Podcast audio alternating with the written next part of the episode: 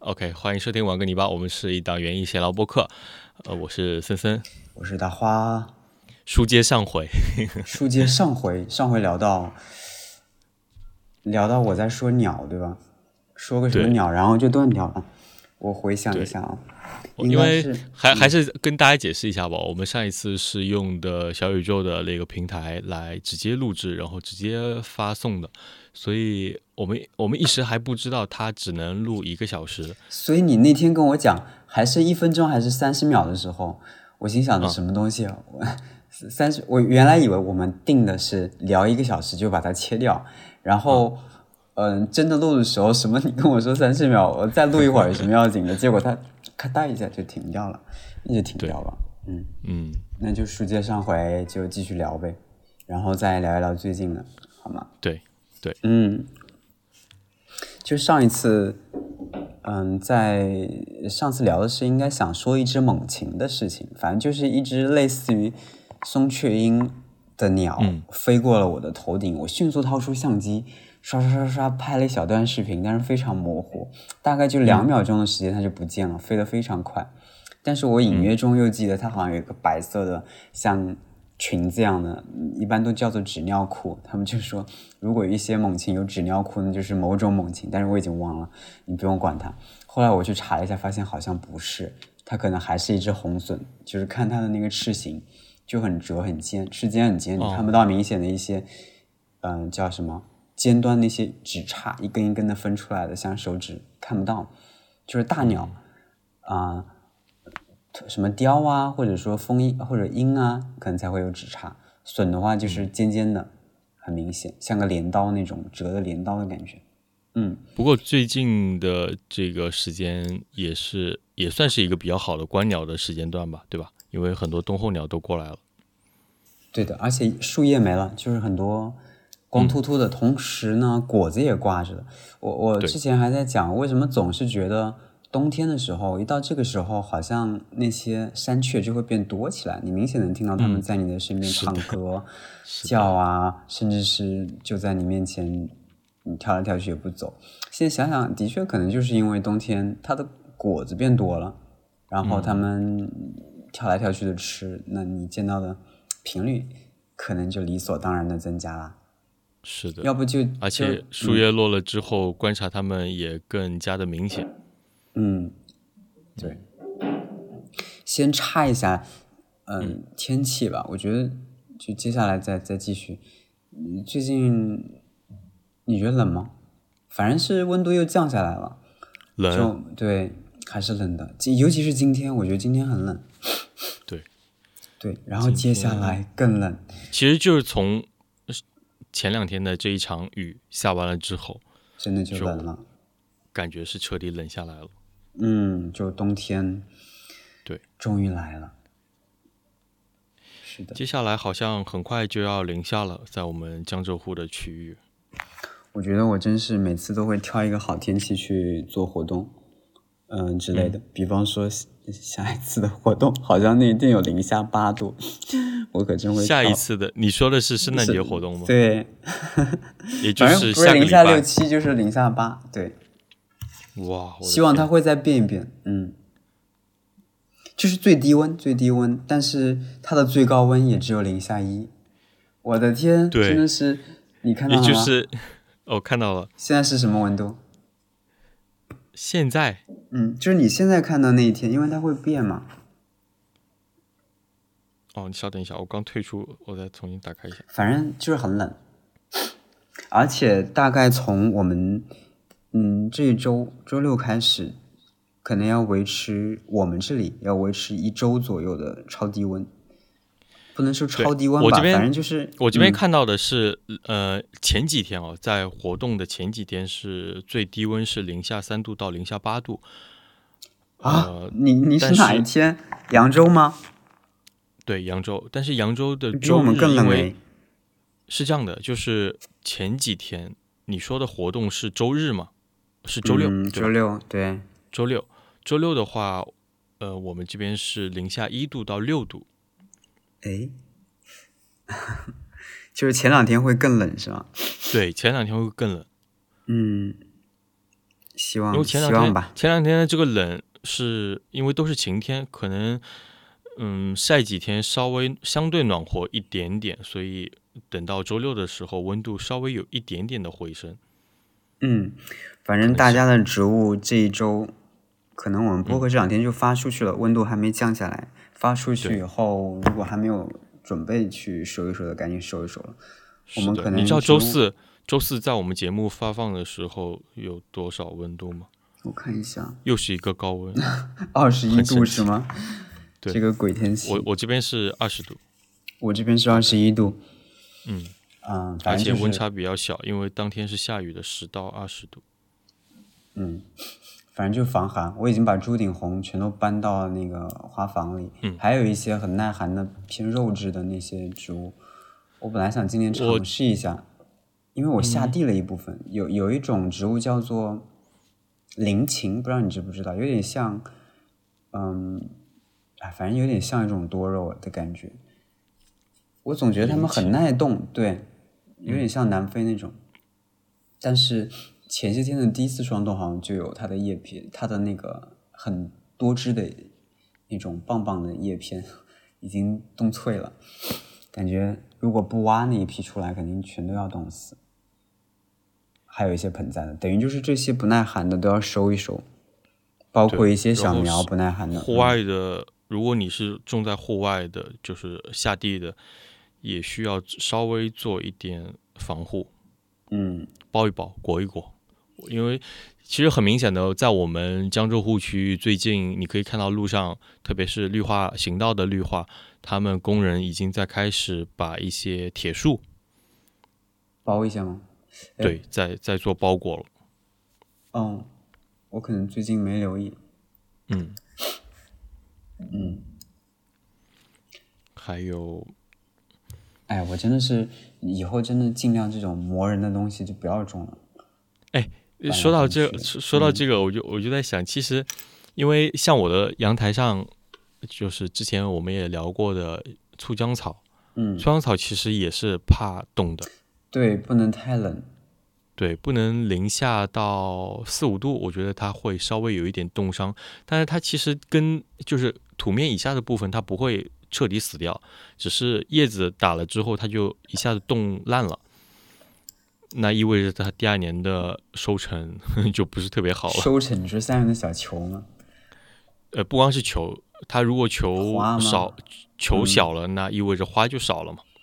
嗯，嗯，所以说嗯还是你至少是有阳台，然后有这种室内的空间，你可以在那个最冷的时候把它放到室内来放个几天，然后等嗯好天的时候再拿出去，也是稍微有点磨人。嗯，哎，我想分享一下，就是这次降温意外带来的一些有趣的东西，看到了。嗯一个是树叶，有一些在第一波霜冻还没有掉光，或者说，嗯、前阵子就也还没有掉光，一直撑到现在。比方说上次我们在播客里聊的那个风，它状态不是极好嘛？还有一些它掉光了，你知道它又复发了一些出来，就每年好像都会有。就到十二月，它发出来了一些零星的新叶，哇，那个新叶再动一下，那个变色的状态真的太美了。我有一颗新叶的变色真的是不完全不一样的。对，它是渐呃，我这边有一颗银缕梅，我查一下，是我一九年应该是朋友带过来的几粒种子，然后我播了，就那几粒小苗一直带带带到今天，就种在披萨花园中间那三颗，嗯哇，有一颗那个变得绝了，它那个叶片就是从那头到这一头像波浪一样波浪一样推过来，但是每一片的夜色都不一样。从浅浅的黄慢慢到过渡过渡到红，过渡到那种深红，色号都是不一样的，对对对，我回头发你看一下，我发了，嗯特别好看，特别好看，真的。嗯，我觉得金缕梅哎真的那它对，那它的适应性也很强，在你这边也毕竟是本土的，对吧？对，就是本土，而且你能播出来，怎么讲？啊反正就是哎本土的植物，就是哦，四那个那个四幺花的叶子已经落完了，对吧？四朝花，我觉得也是很美啊。今天让我觉嗯得它的表现真的很棒，但具体品种我不记得了。好的点在于它的，嗯、挂叶挂挂叶期比较久，我觉得算是蛮久的了。虽然它的红没那么强烈的层次，但是它，但是它很深，就是就稳定在那个全株都是那个深深的红色。对，而且因为今年毕竟移动过，我觉得如果它第二年它的表现应该挂叶期会更久一点。嗯，千万不能让它挂掉，明年要好好浇水。我总担心会忘记它，因为地方要浇的太多了。那一块应该还好，那一块应该不是特别的干。夏天应该会吧？我最近在想着要往披萨花园里面塞点小球根了，因为，嗯，你知道它就很稳定嘛，它可能四季都是那个样子。好像也看不出什么太大的变化，所以还是希望春天有点东西跳出来。对对对，然后又想要高一点的羊水仙才行，高一点且小巧，所以还要想一下，要么太矮，要么就太笨，不能太笨的，就是头太大的就不好看了。哦，说到这个，最近也在种水仙，今天在疯狂的种水仙。我们把，因为我们之前种了很多切花的，你也知道，就是切洋水仙的。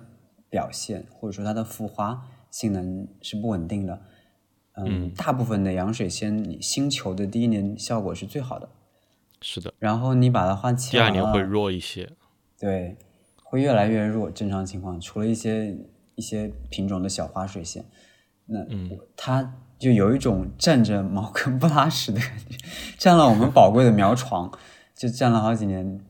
原来也舍不得弄，总觉得它第二年可能会有一些好的孵化表现，结果的确是好像一年比一年差。今年就咬咬牙一下，基本全挖了，挖的净光，然后全都把它们挪到了樱花树下，因为樱花树下我们一直没种东西，但现在感觉樱花树本身它的体量开始起来了，那可能我们大家也更愿意往那边走，然后春天的时候也希望除了樱花可以有更多的点在那块。体谅一下，就是樱花的上跟下都有，就有点像洋水仙小路嘛。只不过洋水仙小路上方是梨花，然后那边是樱花。嗯，这样的最大的一个点在于，就你不用再去管那些球了，让他们就在那里吧。洋水仙在那里，如果说在那样的贫瘠土壤，第二年它还能开，第三年还能开，那你就自然筛选。我觉得往后，这不光是我自己的想法。你看芒叔，芒叔可能他那边本身土就比较肥了。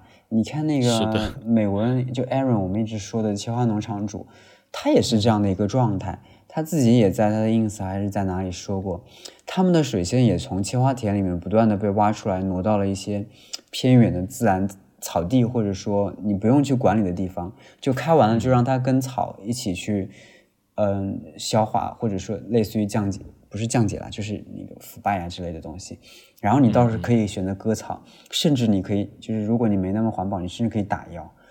第二年如果他们还能出来，那就让它出来。主要目的就是低维护，我不想管了，因为它本身孵花，它可能效果也不那么好。除非你是想说，我想把它再养几年，想让它把球养壮一点，这样子。对我，我就是想问。嗯，如他们这种商家做的，一一般都是荷兰这边过来的吧？他们做的这个洋水仙，他们是怎么样复装的呢？我觉得他们也不复装。他们比方说，他那种切花农场，他是切花为主的。嗯，我不知道他卖不卖种球，我只知道他卖种子卖的很多。这当然，他现在有渠道，当然可以卖种球。但是，嗯，就是我自己收的球根，如果我那里的。就是土地、气候等等，并不是那么适合洋水仙去复壮。那我花这个心思干嘛呢？我每年进最新鲜的球根过来，直接切，把那个新鲜的切花切出去，卖出去。对，是这样。你说的是指的切花农场，它因为它最主要的只是需要它的花，所以说其他的它也可以尽量的去不管。但是我觉得。呃，当时当然，你你当时买的时候也是用作切花，主要是用作切花来使用的。不过，我觉得对于一个农场这种大概念来讲的话，呃，是不是可以适当的想一想，让它复装的卖一下，是吗？对，就是想一想复装的方法。你至少让它在在这边，因为它既然能够生长起来，能够存活下来，那它一定是可以适应当地的这个气候以及土壤的。那我们是不是可以稍微花一点心思让它？复装一下，交给你了，交给你了。保持 保持每年，比如说有百分之五十，或者说百分之稍微多一点，百分之七十，就五十到七十的这种复花的可能性，那就已经非常完美了。对不对？这这正是因为我农场不赚钱的原因啊！我觉得。I know, I know。这交给你了，交给你了。哎，我我觉得是可以的，就是我们是不是可以嗯想一下，就是比如说，比比如说哦，就是第一年它开完花了，那我们今年养球，我们明年也不指望它开花，我就适当的给它施一些肥，然后第三年的时候，呃，看一下它的表现，如果它在给了一些肥的情况下，可以很好的开花，那行，我们可以基本上就放在这边不动它了。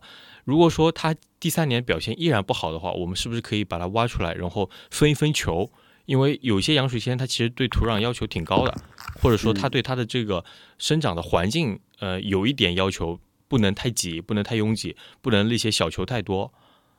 嗯，我们如果适当的分一分，其实就像我们前阵子说的鸢尾一样，适当的分一分，让它的这个球根保持一些新鲜的活性，它是不是能提高它的开花效果？如果正常养水仙就是你按那些所谓的嗯园艺杂志或者说园艺世界里面那些人说，就是可能两三年、三年吧，基本上要三年这样分一下球，嗯、让它复壮，的确是可以的。毕竟他们都这么说，是可以的。嗯，你的实操的话，你的实操的话，就是像你说的，嗯，就是给它施肥。但是这里有一个前提条件，你有一块地，你放那里什么都不种，基本上就种它，就是它谢了你，它谢了你开，或者说它开始要谢的时候，你可以再给点肥嘛，对吧？啊嗯，我记得我们以前都聊过关于洋水仙的服装的问题。对我我我想就是，如果要跟农场结合起来的话，比如说你把它现在移植到了这个樱花树的下面，嗯，那那可能今年它表现也也还可以，但是第二年表现不好了，第三年表现又更不好了。我们是不是可以结合它的这个应用场景，然后依然给它做这样的方式，让它不断的在复壮？嗯，反正我现阶段的打算就是，其实这块呃这些球在我的切花田里面，呃，已经有两三年了，有一些品种，嗯嗯嗯嗯还蛮久的了。在我觉得我算是很低维护的状态下，它们的球的确是开始越来越小，但是的确从变小的过程也在分球，就是你会挖挖出很多很小的球出来。小的对，对这些小球，你想让它长到正常规格的开花球，我觉得肯定要个三三年两三两三年吧，嗯嗯是的，可能都要更久。那因为我现在在做的就是，的确也把它们都劈开了，就是嗯一坨的也把它分开了，然后给它们每一个一点空间。主要的问题嗯就是我把它种到了一个也是比较贫瘠的土壤里，也是樱花地嗯本来也是野地嘛，一个贫瘠的土壤里能但是那块排水相对好，所以也对他们来说还好。我就是把樱花地翻了一下，呃，嗯。就是樱花那块我先翻了一下，然后晒了一下，加雨淋了一下，然后再松一下土，就做了一些我觉得能够目前做到最好的一个状态，让他们根系起码可以比较好的舒展一下。对，观察一下看看吧，就是我的确，哎呀，这个这个这个，这 所以所以其实嗯。其实其实呃，整个大方向是差不多的，就是有一个微微小的差别，就是低维护与低成本的这种方式。低维当然当然低维护也意味着低成本，但是单独的低成本和低维护其实还是有会有一些差别的。我觉得你你的建议很好，但是我觉得我的点卡在一个我没有想要去销售求求求根这个点，我想到的点只是让呃，不，我我说的我说的其实呃，并嗯不是说、呃非得往销售这一块去做，因为那你繁殖了那么多，请问你做什么呢？就让有更多的花吗？对啊，至少让农场可以充盈起来。那就点不对了。就是我的点，嗯我的点就是你说的这个点，我的点只是还是要去筛选那些不需要那么努力去复壮就能有比较好的效果的切花。哦，明白了。嗯对，这样会繁衍繁殖的，因为我们说到底，如果你想追求地毯的效果，永远是这些会来的更快。是的，时间线拉的其实很长，做做农业就是，所以如果说起已经你已经三年，对你你观察下来是这些品种，可能它更有潜力形成一个你想要的地毯或者野生的一个草甸花嗯感，那你就就去用它吧。所以也算是一个尝试，丢到樱花田里面。我觉得明年会很杂乱，就你不知道我丢了多少品种，就是杂七杂八的什么品种都丢过去了，还丢了点星球进去。明年明年观察一下看看，我有点期待那边会开成什么状态。你知道有一个品种非常好的品种叫艺术设计 art art design，就非常的漂亮。知道，但是但是它是那种大花的，就是花杯很大，它需要很大的球体才能开出那么标准的花。对，我今天挖出来全是那么小的，好多那个小咪咪球。明年明年我估计只长韭菜叶子吧。嗯，长了一堆韭菜。不过，我我一直对洋水仙还是抱以这种比较高的热情度的，不像就是相对来对比的话，就是那个风风信子，呃，郁金香直接不用谈了，郁金香就不想提它好吗？哦，这点我跟你不一样，郁金香我也爱的，郁金香我也爱的，但是我只爱它的第一年球，就就只能当一次性的就好了。哦，明白你的意思，嗯，的确。风信子呢，就特别是葡萄风信子，因为它的野生效果更强一点，呃，相对来讲的话，它也是可以复花的。只不过说，你想它生出来的那个咪咪球就是岩石球，太太小是吗？而且它对养怎么样养水仙也也 也比它强上百倍，好吧？挺挺的高，对，我也觉得。所以养水仙就在在我看来的话，养水仙还是有救的。然后那个葡萄风信子就算了吧。葡萄风信子，你让我来筛一筛，我还是有点兴趣的。我现在选的有一个比较重要的点是，它头发不要那么乱，就是花后头发。对啊，对啊，对对啊，要尽量稍微嗯稳定一点的那种秀发，而且粗一点的。它其实其实第二年的球，特别是就是你如果不太去管它的话，第二年的球它还没开花，它就变成一头乱发了。就是你根本看不到花，它只有乱发。嗯，是。是，哎，这说到这个的话，就不得不提我们最近都买鸢尾了。啊，对我刚才还在看呢，跟你聊之前又在看一家，然后，哎呀，我觉得到了这个节点，就好像又是情不自禁的想要去买点东西，买点球球跟鸢尾啊，或者是杂七八拉的。哎呀，我刚我刚刚又在看那个很贵的鸢尾，还好我没买，但是我又把它加在购物车里了，真的好漂亮啊，要两百两百多一颗。对，太贵了。俄罗斯鸢尾，嗯，再等等吧。我觉得我我们不急着拿到这种一线的流量，无所谓。他其实也不是流量，先美着吧。对对对对对但是真的很想拥有一颗。哎呀，我在纠结要不要咬咬牙先买一颗。拥拥有一颗还是可以的，就不用大量的买了。对，但那三个品种我都好喜欢，我纠结一下。呃，那你抽个签吧，或者我来帮你选。哎，你的你嗯，你要你要展开说说吗？还是鸢尾？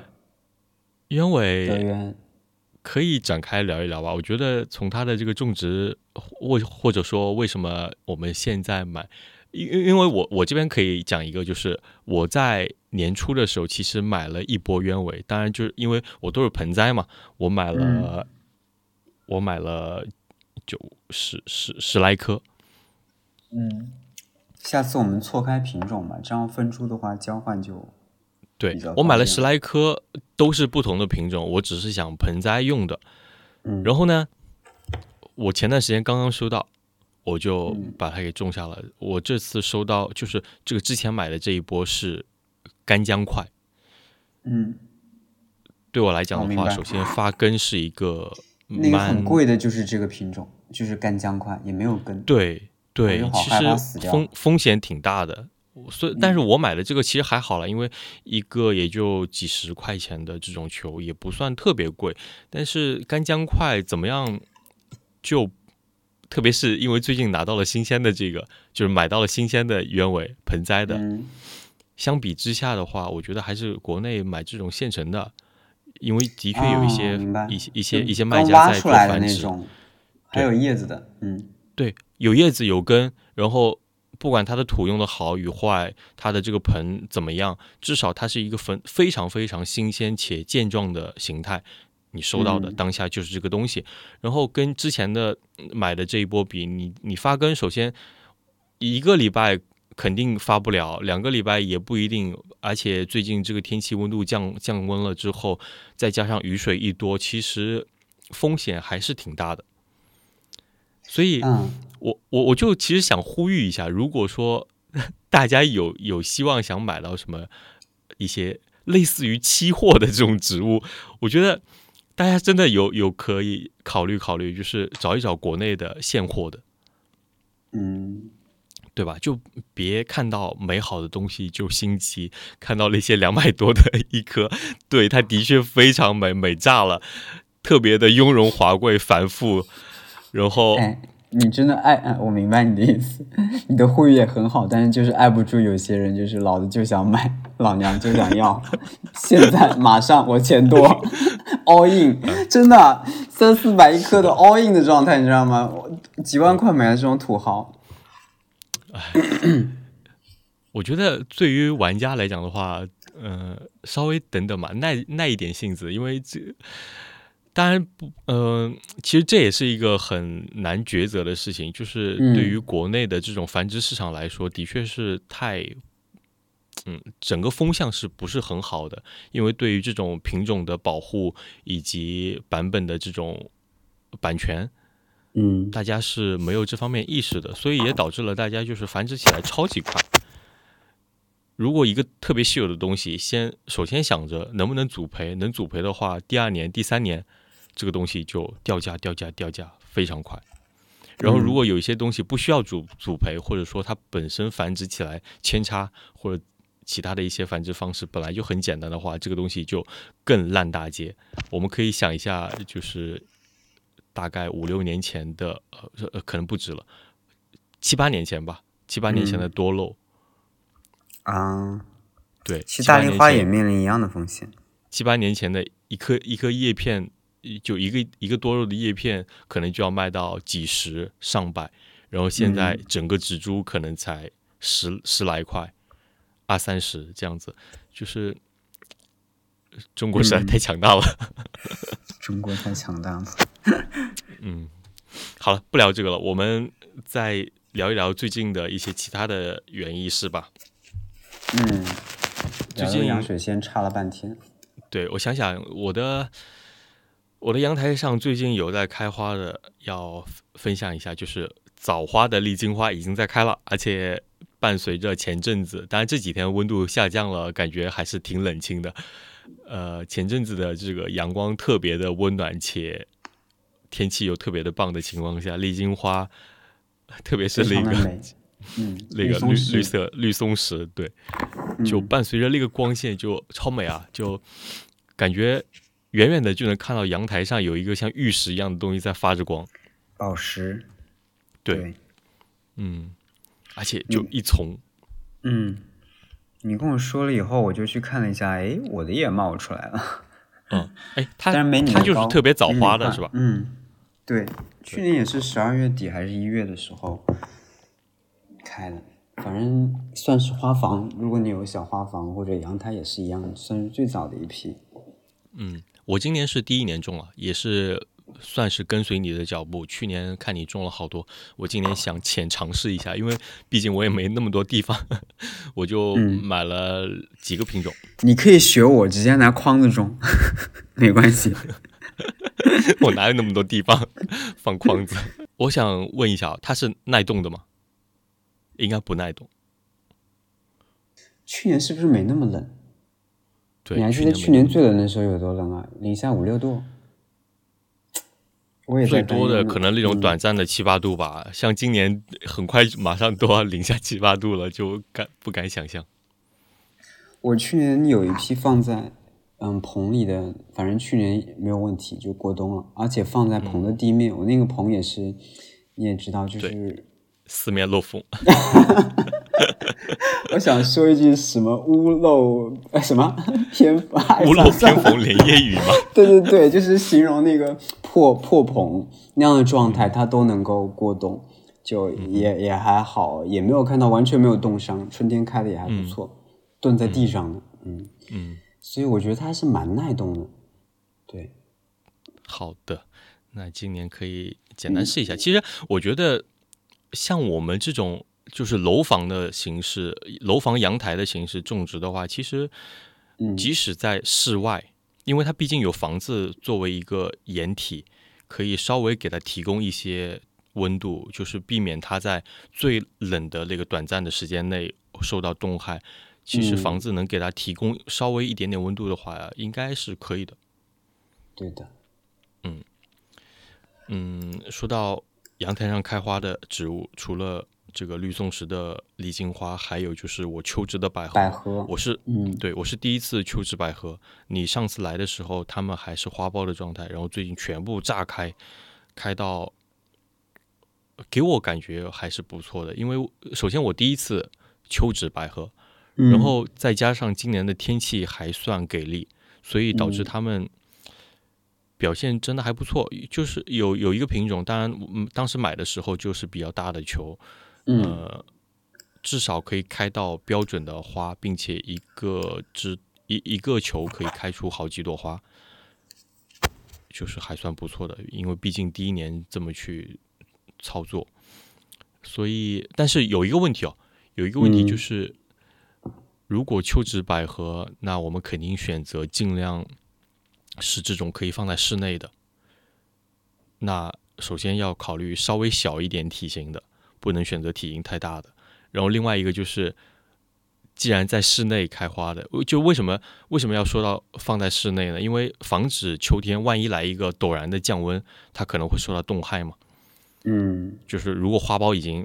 显就是已经蛮大的了，这时候突然一个大降温的话，有可能会消苞，那就所有的努力白费。那尽量的，我们肯定是想有一个阳台，至少有一个室内的这种空间会稍微好一点，有一点保障。然后那就要说到对于百合的选择，就是尽量体型小一点，然后尽量不要有香味。我被一个有香味的百合搞得都快炸了，就是我只要一回来我就开始流鼻涕。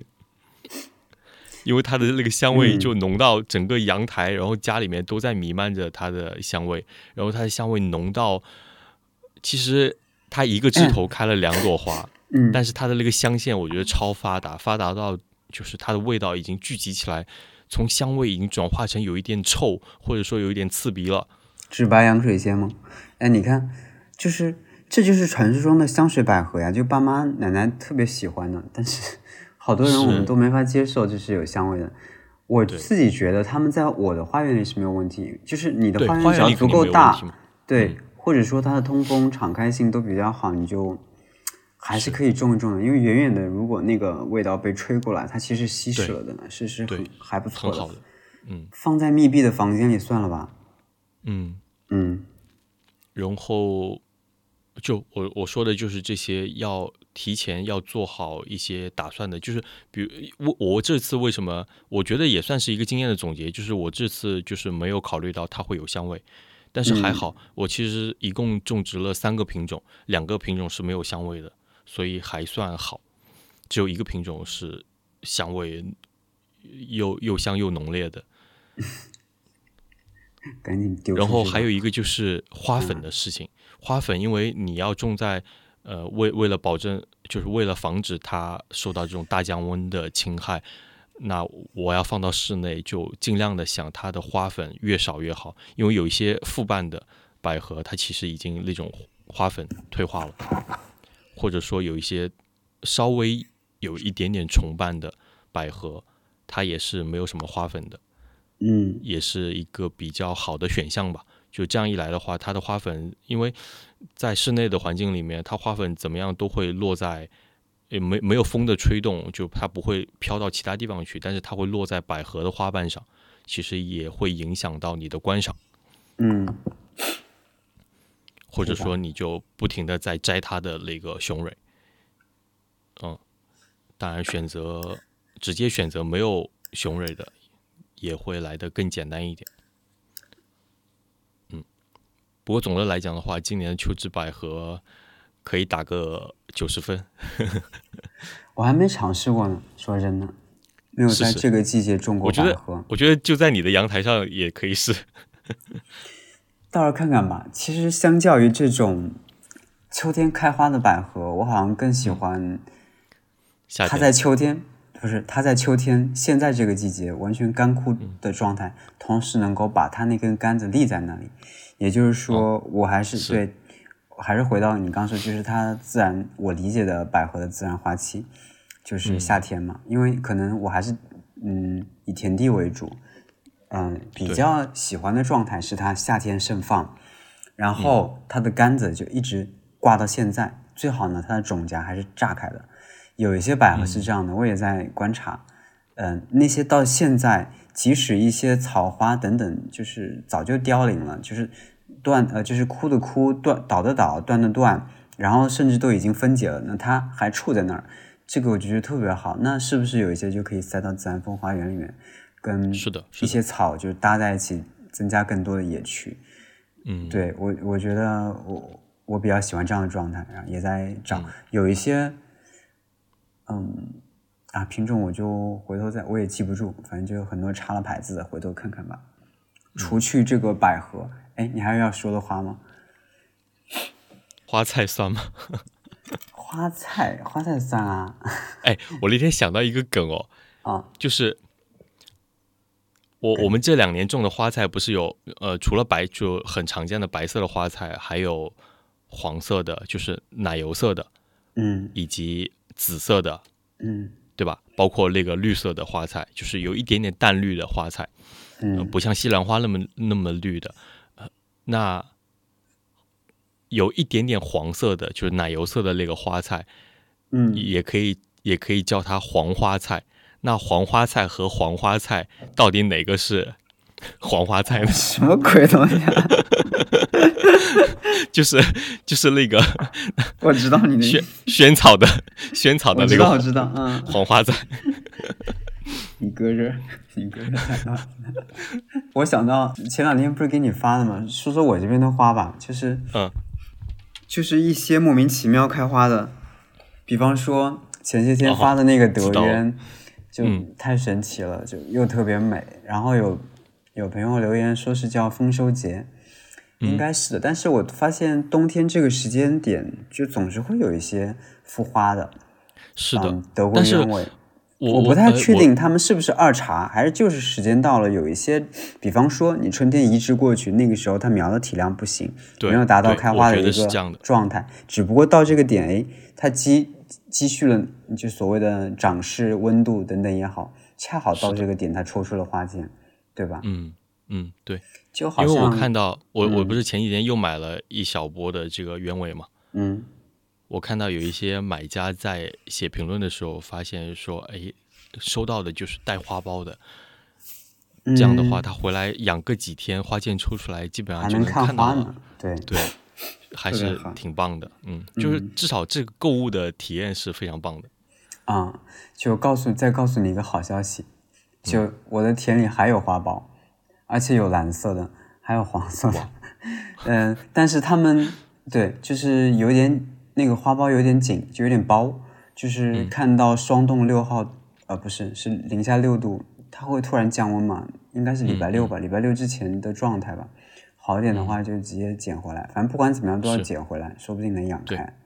对，嗯，反正它打开的状态，这种晚上的霜冻肯定不行，对我，我那只德渊就是被冻过了的，就是捡回来开了的，都是二茬侧包，嗯，主包都冻耷拉了，就皱皱的。包括前两天那只芍药也也也是一样的，很神奇。但芍药突然冻完了开了一好美啊只芍药，就全是褶皱，就有点像那个白色褶皱的品种，但是没有它鲜。这是一只伊藤嘛，但反正也很美啦。对，而且它它被霜冻稍微打过，那种感觉又跟之前嗯春天开的那波特别新鲜的，或者说嗯特别细腻的那个感觉又不一样了。对，嗯有一种暗夜吸血鬼的感觉。我瞎说的。是，反正花我这里好像真的不多了，可能还有一些菊花吧，零星的在开的，没有冻死的。嗯，那剩下就是一些果子了，毕竟到冬天这个季节。对前些天我们不是修剪了桑葚嘛？嗯嗯，那个桑葚就是我都剪完了们那我们那次是体验的，后来就是对师傅修剪修已经修剪完了，全修剪完了就非常干净漂亮整洁，像一个个小，你知道挠头那个东西吗？哦，然后灵魂抽取器对，，像灵魂抽取器倒杵在那儿的感觉。嗯啊，然后修剪完的那个枝条，我们每年都会就是想着能够怎么再利用一下。嗯，最简单的利用方式，你知道是什么吗？最简单的利用方式，焚烧嘛，对，烧锅，就是大家最爱用的。就就对，农村都是还在用土土灶嘛。是啊，就是啊，大。我们不要师傅就拖回去了。我们农场也可以烧，农场也有。然后那些枝条，我今年把它堆在了披萨花园上面那个，你知道那个位置吗？就是披萨花园的正后方那一面不是空的吗？嗯嗯嗯，我就用那些枝条码在那里，就像一个人生的栅栏一样，就临时的挡一挡，自然感非常的强，我觉得蛮好的。唯一一点就是有点短，如果再长一点，整体高度高一点就好。嗯，如果你想让它精致一点，你可以在中间跟上面就横拉一下，就有就有点像那种篱笆的感觉了。嗯，就是有一点点精细的篱笆。对我，我们就是非常随意的往那儿一靠，就像形成了一个自然的。那种枝条墙的感觉。现在那果后果后的那一波修剪是不是会稍微长一点？对，果后全修掉，但是果后的时候叶子会在上面，要让它叶子烂掉。嗯嗯，就可以可以下次试一下嘛，就回头把它先铺在地上，先晒一晒。嗯，叶子其实你要不介意的话，也可以放在那儿，它反正就自然烂掉，就时间久一点，可能先掉再烂。嗯，不过桑葚。呃，我是觉得是一个很好的，哪怕其实我我是觉得，甚至花园里面也可以把它运用起来。对啊，你是说在花园里面种桑葚吗？对啊，它的它的这种植株的造型感还是不错的，就是也要看怎么去运用吧，就是可以和周围的一些花草啊搭配起来。嗯，上次朋友给了我一颗。就是一一个其他品种的桑，但是野桑，不是不是我们那种野桑，叫什么？是宝华野桑还是什么桑？反正就是个什么华桑，好像叫华桑。他说很好吃，现在还是个小苗，回头看一下。明年能结吗？明年肯定不可能，明年还是踏踏实实吃农场的吧。不对，先要祈求明年农场能够有踏踏实实的果子。真的是每年都。好的，从从现在开始就可以给桑葚 多一点肥料，然后翻土是吗？对，然后稍微做一些防护措施。嗯，你看冬天来了，就聊到期待的了，就是来年的果实之类的东西。天冷下来，好像就感觉大家都想猫着，然后期待一期待明年。嗯，包括买这些东西，对，包括买这些种子呀、球根啊、块根啊，嗯，对。我觉得最近的球根，反正是该买的都已经买了，然后也该种的都种了。哎，我前几天给 我不是多了一些郁金香嘛？嗯，我前几天给南方的朋友，呃，邮过去一些郁金香，就是我多下来的。嗯，然后。我关键是我买的是自然球，对他来讲的话，其实是有一些难度。难度的。对我，我搞搞了一点牛皮纸给它包起来，然后我说你收到之后可以暂时不要种，你就把它放在冰箱的保鲜冷藏里面，先放个一个月或者大半个月，嗯，然后拿出来再种，可能会很快。对，而且这样就可以很快的看到花。嗯，球根这些东西基本上已经算是今年的已经落定了。那接下来的就是一些春天或者夏，就是晚春或者夏天的植物。我觉得我们最近好像也都在看了，是吗？想的好远啊！我的球根还没种完，好吗？啊，我我 还有好多。我今天我今天种了超多洋水仙，但是好多部分是挖出来的。今年的新球还没有种下去，呃，今年新球还没有种完。然后我在想，就就暂时不种了，因为接下来太冷。嗯，我想让索性让土土壤冻一下，就深深的冻一下。等过了这阵阵子最冷的一些天再种，应该也来得及。它好像不会憋那么快。我发现我我的球真的就你哎，这种球他们是怎么储藏储储藏的？是在冷室吗？球根的储藏温度是多少呢？我就在想，就是我觉得我们的室内温度好像是在十来度左右吧？十来度吗？对，它就自然球应该是十来度。那现在就是工作室的温度应该还好啊，反正就感觉你能够感受到，就是比方说十天二十天，它就开始有一点点憋，有一点点憋，就有一点点脱水的感觉。对，但是湿度大的话，它也容易霉。嗯，没有，就是最近，因为前段时间一直很干嘛，接下来可能会湿大一点，可以观察一下。是的，我就在想，等最近冷完了以后再一下种掉吧。我甚至有些想把它给盆栽一小部分，然后让它先发，等到愈后了以后，再往我想丢的地方丢，因为总是很纠结。嗯，花园每年就会有不同的想法。但是种太晚的话，其实对它的开花会有稍微有一些影响，因为它毕竟都是自然球。如果太晚，它它在我们这个地里面，或者说我们的花盆里面，它的能量积攒不够的话，花芽比较难分化。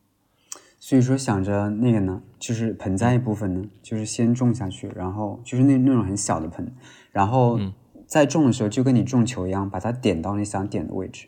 因为我现在问题是。我我现在剩下的基本是这样的一个情况，就是这些，嗯，都是我想让它复花的，就是可能也是比较能复花的品种。那我想把它丢到自然风花园里，丢到自然。你讲的是郁金香吗？我说的是洋水仙，郁金香也有一部分，郁金香随便了，郁金香反正就一年头。对。然后种的位置呢，可能基本上是靠草的，因为我要在草发芽，我要在草长蓬之前，就是或者说很小的状态时候能看到花。这样的话，草长起来直接能够把叶子把那些割掉，不是，就是把那些球枯枯的状态给盖住，就就是开完了以后，就是纯纯球跟叶片的状态给稍微盖一下，然后夏天还可以帮他们避一下雨，就是可能让他们更好的孵化。所以呢，我就需要，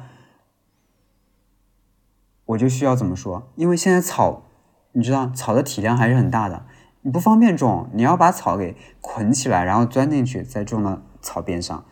那如果说我把它先盆栽，等到草春天一月二月我们把它割掉，哎，再去把那些小盆栽像种球根那样一个个一个个点下去，对，那样会更好。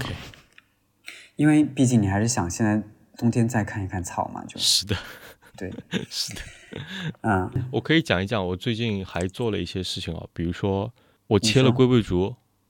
切了龟背竹什么意思？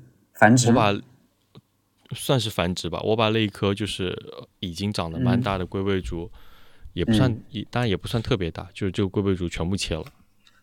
全部切了？对，变成了很多小盆。明白，因为你现在室内环境比较好，你可以去。因为我现在室内有有这个灯养的环境，然后可以温度可以有空调来控制了。而且反正天冷了，空调都得开了。我开一个恒温的，就比较低的一个恒温，这样的话，呃，室内可以保证保证一个比较合适的生长温度。然后这样的话，其他反正一些植物也需要，然后人也需要，然后就着这个环境，就着这个灯光，可以做一些简单的繁殖工作。我觉得还是可以用起来的。这样的话，来年可以。可以分享给你们。好呀，期待一下。我家里的我家里的墙面又将多一名大将。嗯嗯，你有发现最近的鹿角蕨在生长吗？我的吗？我对啊，我最近没怎么看它，我来瞄一眼。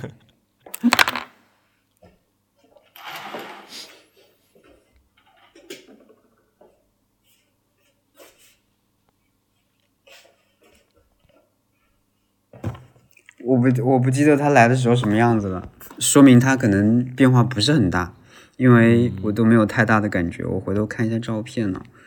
我这边的变化就还蛮大的，至少我所有的就是能看到肯定是成活了的，就是上板之后是成活了，然后并且它们有在长新叶子，然后那个所谓的脸的部分的叶子，就是营养液的部分，也都在疯狂的生长，而且。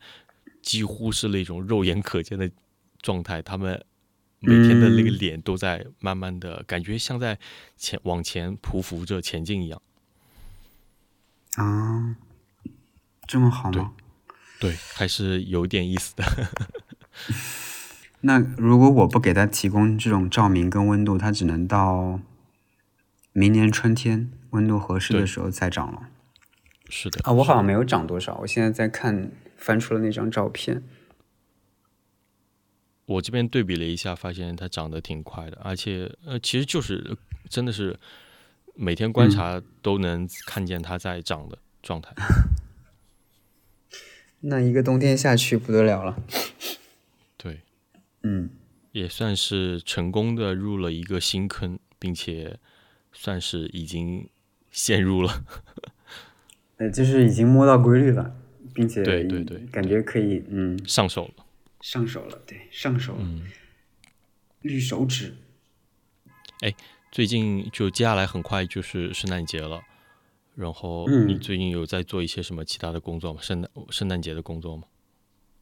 我在想，不不是在筹备一个活动吗？嗯，或者说已经已已经成型了。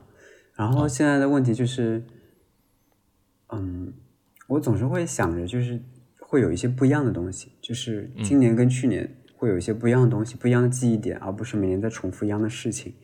就是我，我也不不想做做这种活动。我觉得圣诞这种活动，我觉得是很有意义的。对我来讲，对我的朋友来讲，因为它真的很尾声，它就是在一年的结尾的部分，然后把朋友们叫过来，一起约一下，聚一下，聊聊嗯这一年发生的事情，顺带。嗯，可能展望一下未来什么，反正就是大概那个意思。就我觉得有一种真的是蛮仪式感的活动，所以我会想要 每年有一些不一样的记忆点，但是我又不想太让自己陷入这种去思考，硬要去搞一些记忆点的这个行为里面，就是有一点点这个纠结。跑题了，反正就是，但是还是会去在在想，起码会。嗯，有一些不一样的布置之类的吧，那给农场也可以留下一些东西吧。对，我最近我想讲的就是最近，首先看在花市看到一些鲜切花，然后就会有想买的冲动了。我还没买呢。对，第一是温度降下来之后呢，鲜切花可以在家里面保存的时间更长一点，就至少超过一个礼拜，而不是三四天就就烂成水了。这是。打开我的，对，你说，我开始看花。第二点就是可以，因为就也是正是因为去买鲜切花，嗯，也不叫也也不叫去买鲜切花，就是只是顺带看到鲜切花的时候，也顺带看到了一些呃这个圣诞节相关的一些花材，比如说一些什么松树、松枝啊之类的。我觉得今年的这个鲜切花市场还是可以的。就是大家的虽然一直在讲，对，一直在讲大家什么消费降级了，但是你可以看到有一些东西其实还算便宜，就是跟往年比起来，今年的话还算便宜。然后同时呢，品种什么的也更多了起来。呃，也有可能是在就是前三年大家算是在蛰伏的这段期间内，呃，我们的商家在做了很多的一些。默默付出的工作，导致市场上这些东西好像变得丰富了起来，然后价格也不是特别的贵。所以今年如果大家 有这种想法的话，嗯，想稍微做一些简单布置的话，其实可以最近去逛一逛，我觉得是很合适的。因为我大概看了一下市场的行情，真的又便宜又丰盛，买买买买起来。嗯，简单的买一点吧，也不需要买特别多。然后买回来自己可以简单的做一些装饰啊、花环啊、什么挂件啊之类的。我觉得是很好的一个大家朋友聚在一起团聚的一个小小的活动，也算是一个仪式感的东西。对的，嗯，圣诞节我们也会买一些，嗯，装点一下，嗯，好，完成一期。好的，完成一期。那就结束了。嗯，感谢大家收听到现在这一期，好像我们在整个过程中也没有跟大家互动，忘记说一些什么了。那如果你们在这个嗯隆冬严寒来临之前，还有一些没有收回去的植物，那就赶紧收起来了。嗯，还有什么？你来互动两句。呃。你你这么说，我突然想起了那个朱顶红。我在这一次就是前几天的这个下雨，我我让朱顶红，我给朱顶红施了一些高钾高磷的肥，嗯然后也就是最后一次的施肥和浇水。今年的话，嗯最后一次施肥和浇水，然后接下来就收到了呃避雨的环境里面，就是它至少呃不会冻死，但是要让它的盆土保证一个干燥的环境，然后这样的话可以明年有很好的花来看到，不至于冬天化成一滩水。呃，嗯大家也可以做起来，特别是我们这一个地段的，就是冬天还是会有霜冻，会有冰冻的。嗯其他的倒也没有，其他的我觉得反正回头再说吧，跟着我们的节目回头再说吧。好，嗯嗯那我们今天聊到这边，感谢大家的收听，呃，也希望大家多给我们点赞，同时在 iOS 平台上面给我们五星好评。好的，好的，那我们下期再见，拜拜。拜拜，记得点赞。